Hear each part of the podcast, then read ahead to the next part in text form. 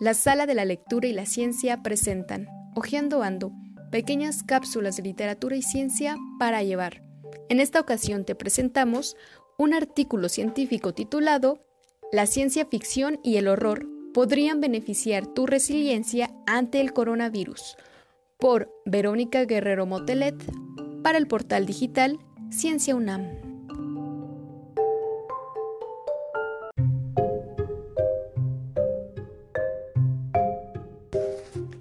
Muchos disfrutamos con las desventuras de los personajes ficticios que enfrentan los peligros y desafíos de un mundo apocalíptico, invadido por extraterrestres o por hordas de zombies hambrientos, o cuya sociedad colapsa por un cataclismo o una pandemia mortal.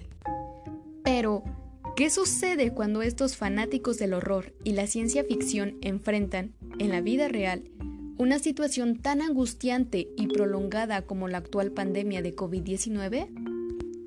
Según un estudio realizado en abril y mayo de 2020, los entusiastas de las películas de horror exhibieron mayor resiliencia durante estos meses de pandemia.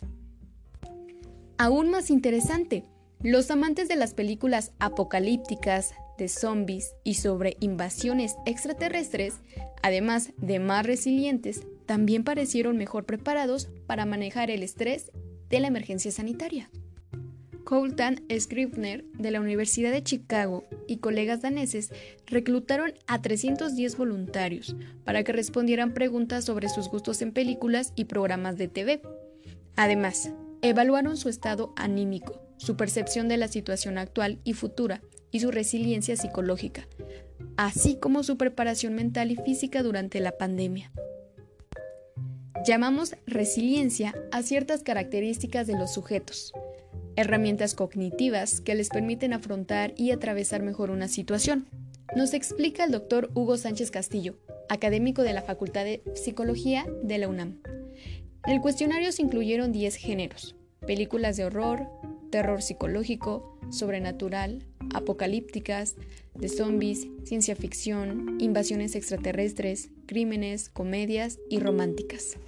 Sin embargo, para su análisis solo tomaron en cuenta el gusto por las películas de horror y terror, así como las que presentan escenarios apocalípticos de colapso social, a los que denominaron Prepper.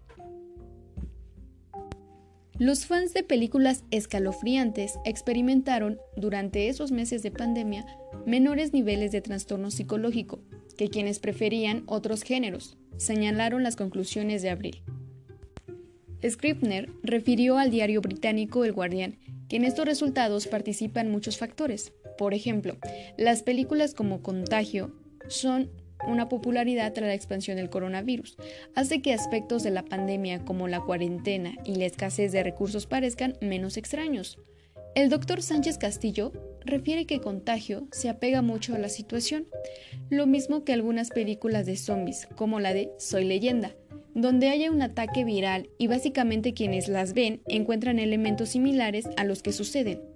Esto lleva a tomar ciertas precauciones, como almacenar comida u otras formas de preparación. En este sentido, tenemos ciertas características de aprendizaje. Señala que un evento intempestivo puede provocar una respuesta de sobresalto o de miedo, una respuesta exacerbada porque activa nuestro sistema de sobrevivencia. Por el contrario, cuando la situación no nos toma por sorpresa, porque ya la experimentamos en una película, no produce una activación tan intensa del sistema de sobrevivencia y aparece el fenómeno de resiliencia. Esto sucede porque, en un sentido estricto, anticipan elementos de lo que podría suceder.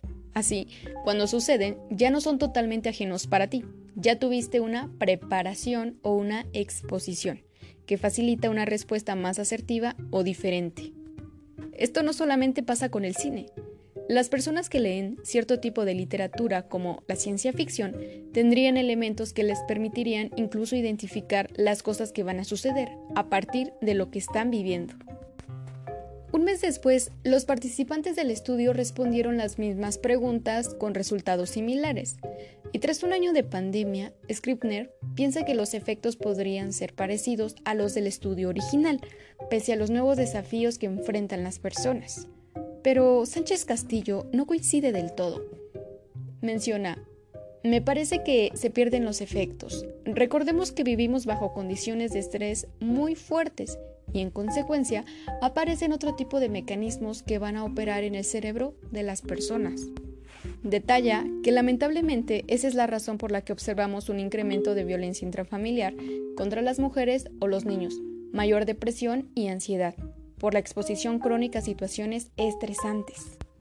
Explica, cuando el cerebro enfrenta una situación patológica constante, el sujeto comienza a tener apatía, desinterés, incapacidad de sentir placer, que eclipsa inclusive el gusto por este tipo de géneros, porque el cerebro empieza a operar de manera diferente ante estas situaciones. En el largo plazo, su salud mental podría estar en riesgo. En el estudio, los investigadores señalaron otra razón por la que el uso del horror podría correlacionarse con menos trastornos psicológicos. La ficción de horror permite a sus espectadores enfrentar emociones negativas en un ambiente seguro, lo que ayuda a perfeccionar estrategias para manejar mejor el miedo en situaciones de la vida real. ¿Será que ver historias de horror o de desastres ayuda a todos a sentirse mejor? El doctor Sánchez Castillo aclara que el resultado tiene que ver con las características de las personas, sobre todo si son afines a este tipo de películas. Refiere que el artículo sobre el estudio podría hacernos pensar que estos géneros nos van a volver resilientes. No es así. Aquí tenemos que ser muy puntuales. La resiliencia tiene que ver con la personalidad de los sujetos. Esto es, si tengo problemas de ansiedad o depresión y me ponen a ver películas apocalípticas, en lugar de darme resiliencia, me van a exacerbar la patología, con más estrés y mayor respuesta de sobresalto. Pero, para los fanáticos irredentos del horror y la ciencia ficción terrorífica, este pasatiempo podría favorecer una mejor preparación y resiliencia psicológica, o cuando menos, gratas horas de entretenimiento y evasión.